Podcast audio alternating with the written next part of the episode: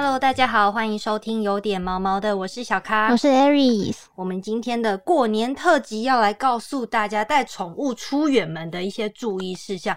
那么其中猫奴可能就会想说啊，我要带我的猫咪回家给长辈拜个年什么的。今年又是虎年嘛，对，刚刚好，特别适合带猫咪的感觉。但是这个专家好像觉得不太建议这件事情。嗯嗯，那我们今天邀请到猫行为师安老师要来跟大家分享一下这个。如果真的必要需要带猫咪出远门的话，该怎么做？但其实老师是觉得还是不要比较好。欢迎安老师，大家好，我是安老师。欢迎安老师。安老师，为什么你觉得不要带猫咪出远门呢？其实猫猫是很区域型的动物，当它在一个地方习惯了，你忽然带着它移动到另外一个地方，其实它是很很紧张的，是很焦虑的。嗯，所以而且猫猫又不常出门，所以忽然带它出去的话，对它来讲，其实那个压力太大了。嗯，主人就自己出远门就好了，猫猫就乖乖的在家就可以了。那安老师有建议说，可能几天以上才会你会觉得比较适合，有必要要带猫猫一起去的吗？应该是说，我反而是这样子，反过来讲就是。如果主人出远门，比如说三四天来讲的话，基本来讲，猫猫就在家三四天，你只要准备好所谓足够的食物啊、水啊跟猫砂，主人很不放心的话，你只要准备好闭路电视，随时监测猫的话，那个就可以了。猫猫可以在家过得很快乐。也许主人不在，它反而反而更快乐。那是可能像猫砂的话，就变成要多准备一盆。或是要用那个自动喂食器之类的，没办法清猫砂。是是，前一阵子我这边有一个辅导的领养者，他就是回高雄，因为刚好适逢就是假日嘛，嗯，回高雄，他就刚好是出去了三天四夜，嗯，然后他就准备了两个猫砂盆，哦，然后猫也很可爱，两个猫砂盆，他是特别选择一个猫砂盆使用，另外猫砂盆用少少，另外猫砂盆就用的很多，可能猫猫就过得还蛮快乐的。因为我觉得可能猫咪除了要到新环境适应之外，它们是不是也蛮不习惯坐车的？哦，其实很不习惯，因为想想看，它到一个环境已经很紧张了，它在坐车沿途上都是一些不认识的环境，而且一路这样在走又有噪音那种声音，一直震动。对对对对对，它是很很不喜欢的。所以有些猫猫很容易在坐车途中。就是有点尿失禁啊、便便啊、呕呕吐是因为晕车啦。可尿失禁、便便我是有碰过的。更紧张的猫猫，紧张到开始喘啊，那很危险，危险哦，那非常危险。因为当猫开始喘的话，极度不安，下一刻可能会休克。它是像狗狗很热的时候那样喘，对那种喘法，那对猫来讲是非常危险，那可能随时会休克的。哇天啊！所以它是已经感觉到说，我现在真的没有办法接受现在的环境，然后它就是表现出那样子的特征。对对对对对。哦，哇，那这个带出远门这件事情，哎，但是老师刚刚有说过，如果一年一次的话就不要，但如果有帮他维持这个习惯，是不是就 OK？出远门？如果说是这个猫猫是从小培养，嗯，而且三不五时，比如说一个月就出去个两三天，猫猫很习惯在车上去到处游玩呐，到处到处跟着跟着爸妈出去旅行的话，那就没有问题。那是不是就跟遛猫的概念很像啊？其实是，的确是，就跟遛猫概念是一样的。对。那老师就是要不要建议一下大家，如果我们有意就是希望可能可以培养他出远门的这个习惯，那外出的时候大概要准备什么东西呢？啊，其实就有点像是跟我们的提笼训练有一点像。嗯，所谓提笼训练是什么？就是你带猫猫出远门，一定先让猫猫。进笼吧，对，所以先让猫猫先习惯进笼子这些事情，嗯，然后我们先把笼子放外放在外面，让猫猫习惯进那个笼子。当猫猫进去笼子以后，就把它笼子提起来，嗯，然后让它习惯它在笼子里头被提的感觉。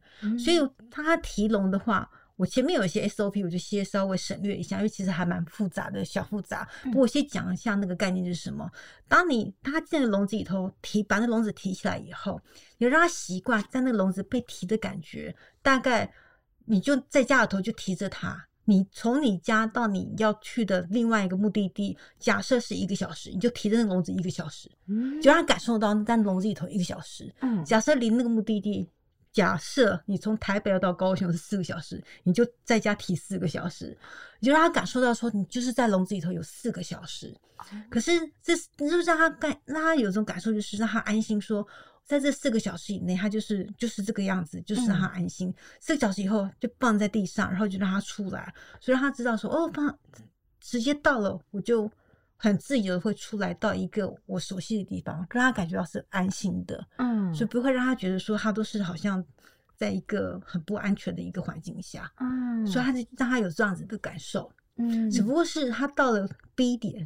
到了那地方以后，可能是一个陌生的环境，所以到那陌生环境的话，就要创造一个让他感觉到是比较安全的环境。嗯，那我们就要把它想想看，在一个陌生环境，你你那环境就要用所谓的呃一个新环境的一个一个方法来对它。嗯，那个就是说。给他一个小的环境，嗯，到了地方以后，把他放在那个小的环境，让他自己出来，让他自己探索，嗯，不要去强迫他，嗯，然后由他自己决定他要做什么。哦，所以新环境可能也是要稍微先限制一下他的活动空间，不要直接给他放到一个可能透天错之类的，让他到处跑，对，那个会吓死他。嗯，所以那个像个小环境，也许就是四五平大的环境。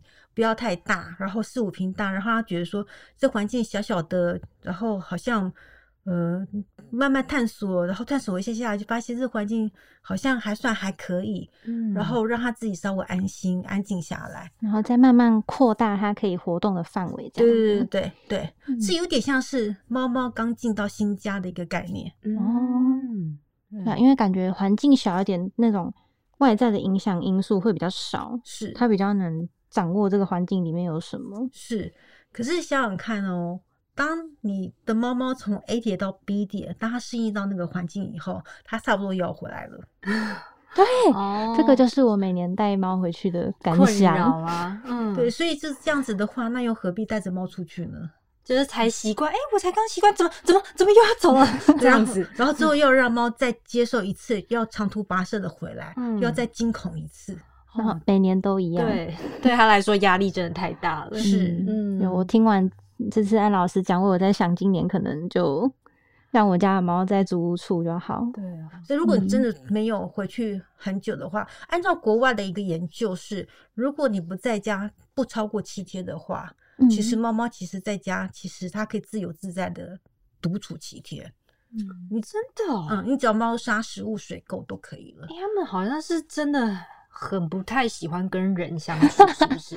因为我觉得我家猫可能我应该是两三天，我觉得两三天应该还可以。七天的话，我可能会想要请我朋友或谁来我家帮忙。因为身为主人会好紧张，对啊，他在家真的会好吗？不要说你们了，我也会。老师也有几个紧张位置，嗯，所以我都会请猫保姆啦。我自己会请保姆来家里头，这也是一个好方法。是我自己觉得保姆来家，我我虽然是讲是说猫猫三四天其实没关系，可是我其实我是一个紧张的妈妈，嗯，所以我还是会请猫保姆大概。每一天还是来家都稍微看一下，嗯，然后只要看看猫猫 O 不 OK，我觉得就好了。嗯，就是清一下猫砂的东西，这样子维持一下它正常的生活机能 OK，然后就可以离开了。对，是它也不需要跟我们家猫互动，不需要，它只要去。看每只帮我去数每只猫都在就好了，真的是很紧张型的，真的会紧张。毕竟出远门，而且养宠物之后，其实出远门时间都算很少。哎，我之前养猫的时候也没有想过说要出去太久，因为出去太久就会很紧张，说哎呀，一个人在家怎么办？嗯，是对啊。养猫之后最高纪录就是过夜一天。隔天就是很晚的，还是想要回家。对啊，不然就是我会托朋友帮忙带，就是把猫送过去朋友那一边。是，其实你这也是一种方法。对，就是大家可以想一下。但是如果过年要出远门的话，就不太建议了。如果猫咪没有这个习惯的话。嗯，那么另外就是要提到，就是我们可能会想说，哎，过年穿新衣呀，那就是过年就是整个人要干干净净的嘛，也希望宠物干干净净啊。这时候主人可能就会想说，哎，来帮猫咪洗个澡好了，对，是不是？老师也觉得这也是不 OK 的行为呢？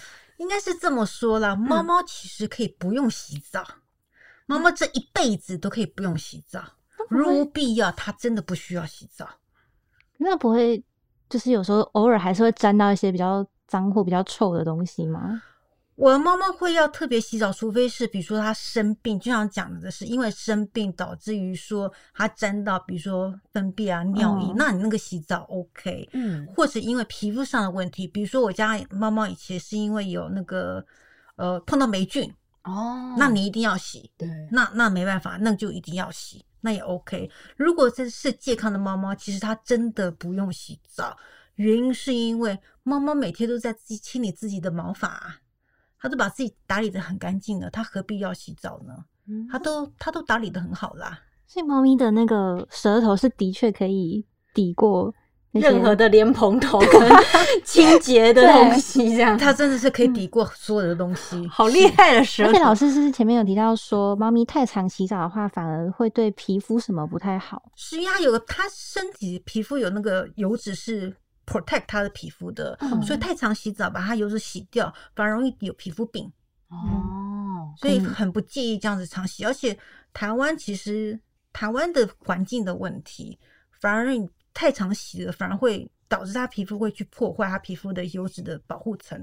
所以真的很不介意去洗。而且我碰过很多猫猫后来皮肤病，就是因为。洗的太勤快了，过度过度清对过度清洁反而是不好的。是比较常见的就是霉菌还是什么的？其实有很多霉菌是最常见，因为台湾潮湿，嗯，所以最常见是霉菌。嗯，我的猫咪之前也有感染过霉菌，这样子。因为霉霉菌一方面潮湿，一方面是它身体弱了，嗯，所以就会感染到霉菌。那那个没办法，就一定要洗。嗯。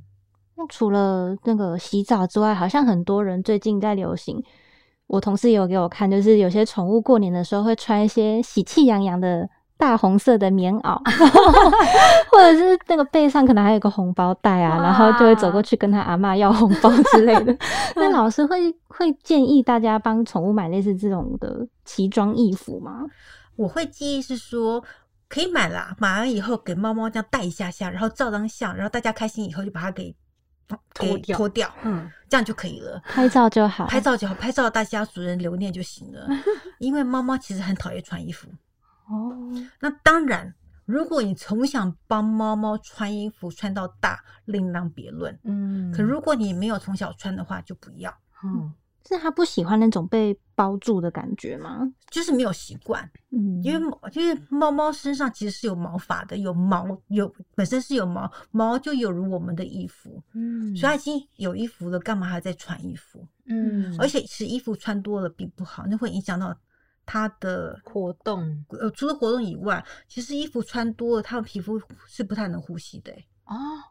有这么闷哦，其实很闷哦。我在上次刚好就在上个礼拜，我在台北动物之家，因为我说我是那边的职工嘛，嗯，我就看到那个是狗不是猫。我看那个狗狗，想说现在狗狗发生什么事，都是好像皮肤有皮肤病嘛。嗯，那狗狗是预备要被人家领养，自己它是被弃养的，是一只贵宾狗。你就别人很可怜，好像像拉拉力狗，他就说没有啊，那。弃养它的主人就给它穿衣服，就一直都没脱。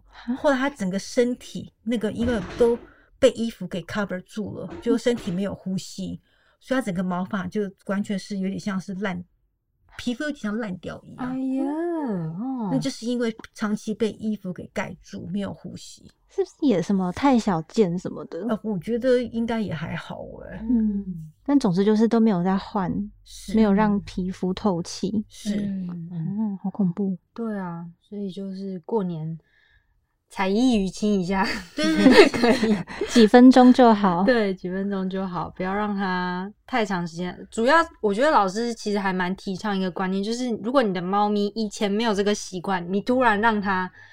尝试一个新的东西，它就是会压力爆表。但是如果你从小就是有让它出远门，有让它有穿衣服，或是等等之类的，有帮它洗过澡，这样就 OK。但是突然来一下的那种，对猫咪来说都不太好。这样子，其实你不要说猫了，你回头想想看人，你都突然来一下，是人的话能接受吗？真的，所以不要，还是不要。讲到这个，我有一个那个经验要跟大家分享，就是之前就是我养猫，然后也是过年要回家，然后我们就想，我就跟我男朋友就想说要把猫咪送去那个猫的旅馆这样子，结果我记得前第一次第一次过年的时候送去还好好的，然后但是第二次送去之后，他不知道干嘛，他就是也是压力超大。然后后来我们过完年五天之后要把它接回来，原本就是那个住宿还有包含那个洗澡。后来接回来的时候，那个宠物店的人就说：“哎，我们没有帮它洗澡，因为它这几天都没有吃没有喝，就是这样洗澡的话，怕对，就是怕会有危险这样子。”然后后来就把。猫咪接回家，就发现，哎，它的毛秃一块哦，那是压力过大。对哈，对。然后我们就，我就跟我男朋友就吓坏，就想说怎么会这样？怎么会这样子？对，然后就后来就发现说，哦，原来就是就是老师讲的那样，他平常没有这样子，突然这样子，而且又那么久，然后就压力很大，然后就秃了一块毛。嗯，对啊，好心疼。我说我们家猫咪也是紧张类型，嗯，然后。就是我每一年只带它回家一次，就是过过年的时候带回老家。但因为我爸妈其实也蛮爱猫的，所以我就会想说，好像他们也很喜欢猫，然后我也不在那个租屋处，那好像要带回去。但其实每次带回去，我自己压力都很大。嗯，我知道猫咪的压力可能会更大，就是我都一直在想说，天哪，它这样回来好像吓得要死。然后我妈的猫可能就会一直很好奇，就是一直很想要去弄它，但它就很生气这样。然后它都躲在那个我的衣柜上面，然后。整只整只猫都是长期处于开飞机耳跟蓬蓬毛的状态，所以我就看了就觉得很，好像就觉得这样不太好。可是当当时的想法就觉得，但我又不在租屋处，没人照顾他，对，这样好像我也不放心什么的。对啊。然后等到他差不多愿意敢下来，稍微探索一下我的房间，然后愿愿意在我旁边睡觉，然后差不多隔天就要就要回租屋处了。对啊，就是每年都是这样的循环。嗯，对，我觉得会不会有一些这种沟通，或者是宠物门诊在过年之后那个会大爆满？因为 猫咪就是一过年然后吓坏这样子，尤其是刚刚你讲的，一一过完过年以后，可能猫猫毛开始秃的就特别多。对啊，但其实我蛮好奇，老师刚前面讲的那个提笼训练呢，因为就是。把猫哎，把外出笼放在房间里面，让猫咪熟悉这件事情，我我之前有听说过，但我一直不懂它到底怎么可能会进去啊？OK，就硬把它放进去啊？不是哦，不是哦，不是哦。其实它是有个 SOP 的，所以我刚刚是前面有一个 SOP 我没有讲完，因为我觉得比较长。嗯，真正来讲是什么？就是我把笼子摆在摆在它活动的空间，嗯，然后呢，我就用一些它进去的时候。我就用它只要一进去，我就用肉泥或者它喜欢吃的小零嘴，它一进去我就给他吃肉泥或小零嘴奖励他，然后说他跟他说乖，所以让他知道他进去就是做对的事情了，所以让他喜欢进去这些事情。嗯。嗯，当他进去以后，他只要每次进去，我就给他每次吃吃东西做奖励，然后等到他进去久了以后，开始关门。那关门从刚开始关门一秒钟，我立刻打开门，只是给他一个讯号，就让他知道说你进去，我们打我们关起来，可是我们可我们立刻打开来，表示说你可以随时可以出来，你不会永远被关着，嗯，所以他不会有那害怕。嗯，可是从关门从一秒钟关门到两秒钟关门，到关门时间越来越长，长到什么时候？长到是从你家是 A 点。到你要去的目的地 B 点的这么长，也就是说，你家是到目的地可能要一个小时，就关门一个小时，然后再打再打开，所以让他知道说你一个小时以后门就可以开了，所以让他自己知道说他心中有一个数，就是这个门虽然关起来了，不过一小时后就会开了，所以我会放心，我我知道这些事情，而且一个小时开了以后，哎，我就零我就有好吃的零食了，嗯，所以他有这个期待值在。嗯，然后等到这个关门训练已经训练完了以后，开始做提笼的动作。嗯，所以让他知道说，在晃的过程当中，然后又关人门，可一个小时以后，我就可以放下来，我就自由了，我又有东西吃。嗯，这才是一个完整的一个体笼训练。嗯，所以就是要有点像要抓紧时机，等到猫咪自己要去探索的时候，赶快给它奖励，这样。对，没错，没错。因为我以前就是我家的猫还非常凶的那个阶段。因为当时我记得它好像是在拉肚子，就已经拉了两三天，我就觉得哦，真的不行，一定要带去看医生。但它就是碰不到、抓不到。然后那时候也是，这这现在想起来是一个不好的示范，就是我那时候是把零食放放在笼子里面，然后等到他进去马上关起来，结果还不小心让他跑出来，然后他就死都不进去，因为他觉得那是一个陷阱啊，他就觉得他被骗，是是，然后后来就又花了很久，好像又在隔天才带去看。对，嗯，就是也是非常的惨烈，双双手充满了伤疤这样。哇哦！但对啊，那因为那次就真的没有办法，真的在一直拉肚子。嗯，所以大家记得 Aris 的这个惨痛的经验，不要骗他，对，不要想说 要用骗的，没办法，没办法哦。对啊，那老师在这边对真的没办法，一定要带猫咪回家的饲主来说，有没有一些？建议，比方说像提笼的选择方面是还蛮重要的哦，这个很重要啊，千万不要买软式提笼，起码硬式提笼。所谓软式提笼是什么？就是有拉链的那一个叫做软式体笼。嗯，还有所谓的太空笼，就现在不是有个笼子，然后有一个。透明的罩子，然后我们让猫可以看外面。对，那个也都不要买，那个不要吗？千万不要。算那个那个也算软式，那都是软式。软式体笼有个坏处是什么？它不是有拉链吗？对，聪明的猫会把拉链打开来。太厉 害，聪明了吧？我上次就在我家的楼下有一个。有一个饲主，他新领养猫的第一天，猫猫就偷溜了，然后我就把它救回来。那个猫猫就是把那个软式体笼的拉链打开来，然后就把它跑出去了。它是用手去拨开那个。拉链，拉链，对对对对对，他就是拿那个指甲，要抠抠抠抠抠，拉链就打开来了，猫就太聪明耶，很聪明。嗯，然后那个猫就跑掉了，所以我救那个猫，我就救了两三个小时，我还被猫猫咬了一口。嗯是是围帮它围捕，就围捕就围捕，因为那时候我们那边的的停车场车水马龙，所以如果不围捕那个猫的话，它冲出来你就会被你会被车给撞死。嗯，所以。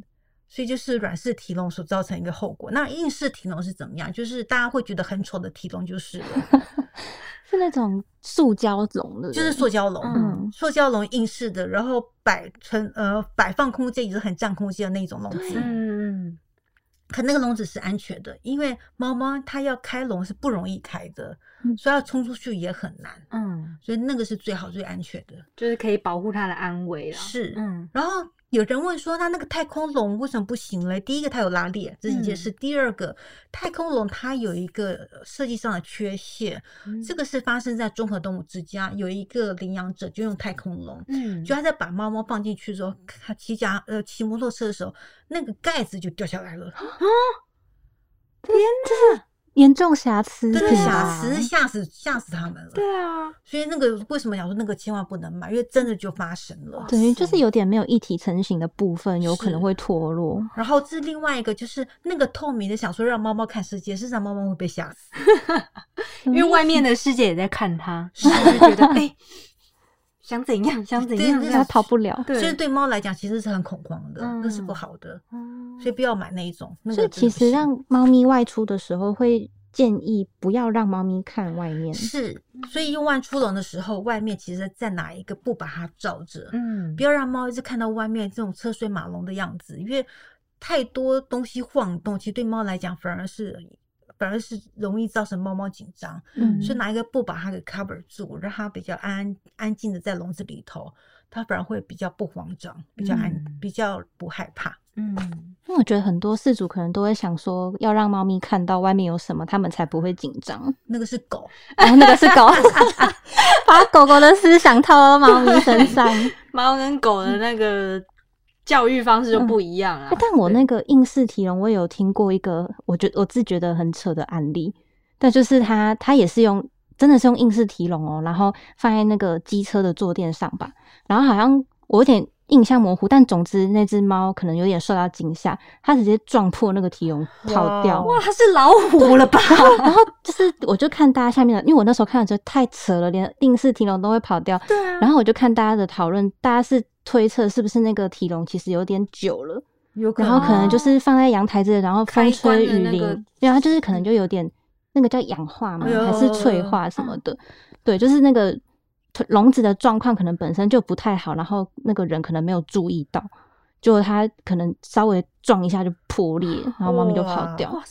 我那时候听到是真觉得超扯，对啊，所以后来我带我们家猫去看医生，等它进去之后，我一定会。狂拉那个门 哦！你要先自己测试，对对，测试一下它，就算它撞也撞不开，这样就有点阴影，这样会那个会。不过记得要把布把它只要 cover 住以后，猫就会安静很多。哦，对，这也是一个很很重要的方法，要带猫咪出门。所以猫咪如果在坐车的时候一直叫，我们也不要理它吗？其实真的不用理它，可是它就一直叫，然后我就很紧张，我就一直跟他讲乘客，对啊，我很怕被旁边的乘客瞪，我就一直跟他说。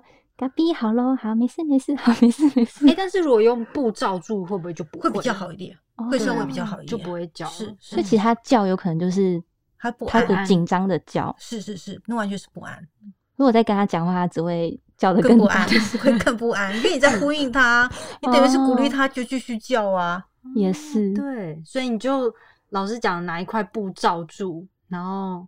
现在家可能习惯一下这样子，就是提笼，就是要让他有习惯性那个提笼，那个提笼训练要在家先，让他适应，让他习惯那个提笼训练。嗯，然后都已经习惯那个提笼那个感觉以后，你再带他出去。嗯，所以养成习惯这件事情，对猫咪这个敏感的动物来说，真的蛮重要的。是的，是没错。那再就是过年的时候。刚刚前面讲了外出，然后再讲到呃洗澡，然后穿衣服，最后当然就是要享用这个大餐的部分。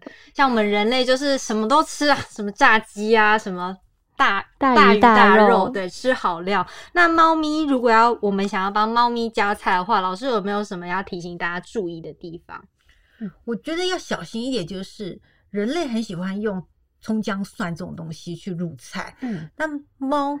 你们我们在吃人类的菜的时候，人都会想说喂给猫吃一点人类吃的东西，对，那无可厚非了，过年嘛。可是你要确定是说你的食物里头不能有葱姜蒜，嗯，因为猫猫吃这个东西会影响到它血液上的一些，我忘记是血红素还是什么了，那会影响到它血液的状况，那是会中毒，那是会致死的。嗯，所以食物里头绝对不能有葱姜蒜，那食物里头不能有盐。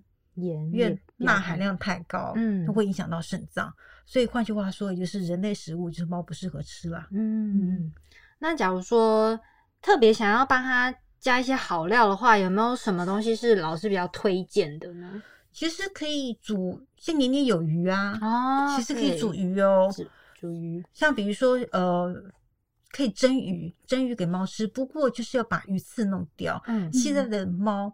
跟以前的猫不太一样了，现在的猫不懂得要把鱼刺给弄掉，对，没有没有这个习惯，对，所以要帮忙把鱼刺给挑掉，嗯，然后就蒸一些鱼给猫吃，嗯，然后或者是说，呃，像比如说三文鱼，嗯，三文鱼可以用 butter，然后稍微煎一煎，其实猫会很爱，因为那味道是很香的，嗯，那可以煎给猫吃。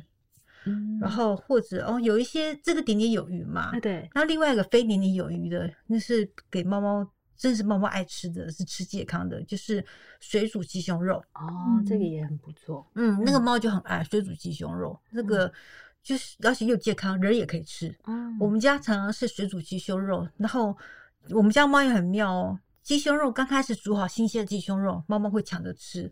摆个两天鸡胸肉，猫会觉得那味道不新鲜了。天啊，很好敏锐哦！是，对啊，怎么办呢？就是爸妈自己吃，等猫猫咪先吃完才轮到我们。对，然后我是新鲜的先给猫吃，猫不吃的才是爸妈吃啊。所以就是直接水煮，什么东西都不加，都不加就不要调味了。是因为水煮鸡胸肉其实煮出来，如果呃，大家的口味没那么重的话，自己吃就会发现有个鸡，真的是一个鸡的香气，嗯，那还真的还蛮香的，嗯，对，那就是这就是过年的时候，大家如果要带猫咪出门啊，然后还有洗澡啊、煮饭这些事情，都提供给大家参考。就是记得，如果要出远门的话，一定要养成习惯啊，太突然的，真的对他来说太紧张了。嗯，如果。没有把握的话，可能就请朋友来帮忙，或者是就跟我今年一样吧，像猫咪自己在家，这样还比较就是对那个饲主跟猫咪来说压力都不会这么大。嗯，没错。那今天就谢谢安老师来为我们大家解惑了。好，谢谢。我们今天就聊到这里，喜欢我们的话，欢迎留言订阅给五颗星评价。每周一、三、五准时收听，有点毛毛的。谢谢安老师。好，谢谢，谢谢大家，大家拜拜，拜拜。